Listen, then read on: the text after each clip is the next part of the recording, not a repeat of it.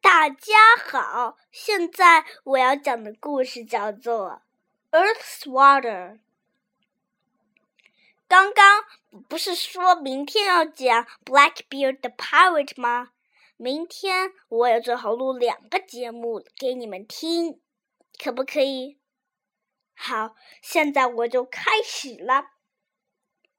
Water everywhere. Water is in ponds, lakes, and oceans. It flows in rivers and streams. It is in the air and frozen as snow and ice. Most of the earth is covered with water.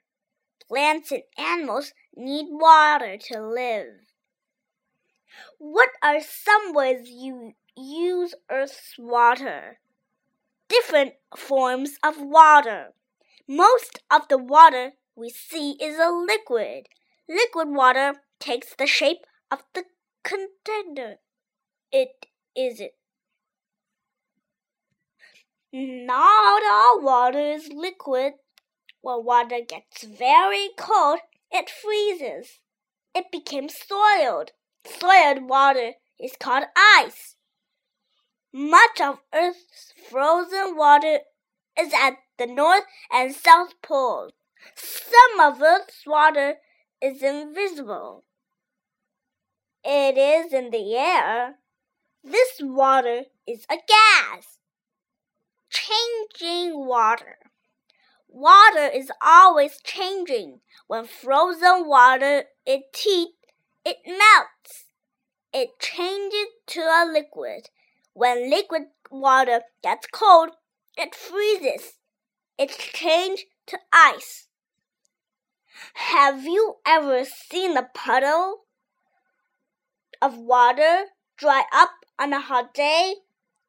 Energy from the sun changed the liquid water into a gas. This is called evaporation. When invisible water in the air gets cold, it makes clouds. Clouds are tiny drops of liquid water. Those drops can get bigger, then they fall as rain. Water is important. Rain keeps plants alive. We fight fires with water. Animals take baths in water. It is important to take care of Earth's water. Polluted water makes people, plants, and animals sick.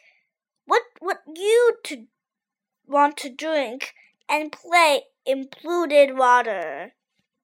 好了，想不想再听一个？嗯，那好吧， 我们等一会儿就再录一个节目。